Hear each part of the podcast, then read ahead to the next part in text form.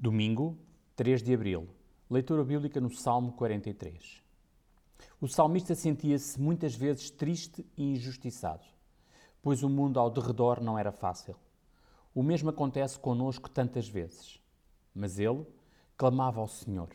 Ele sabia que Deus era a sua fortaleza, ele necessitava da luz e da verdade para iluminar o seu caminho. E isso só podia encontrar no seu Deus. Por isso, Apesar de todas as circunstâncias, ele esperava no Senhor e tinha prazer em louvar e bendizer o seu santo nome.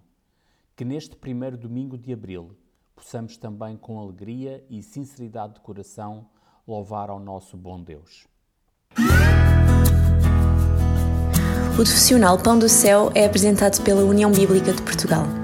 A União Bíblica é uma organização cristã internacional e interdenominacional usa a Bíblia para inspirar crianças, adolescentes e famílias a conhecerem a Deus.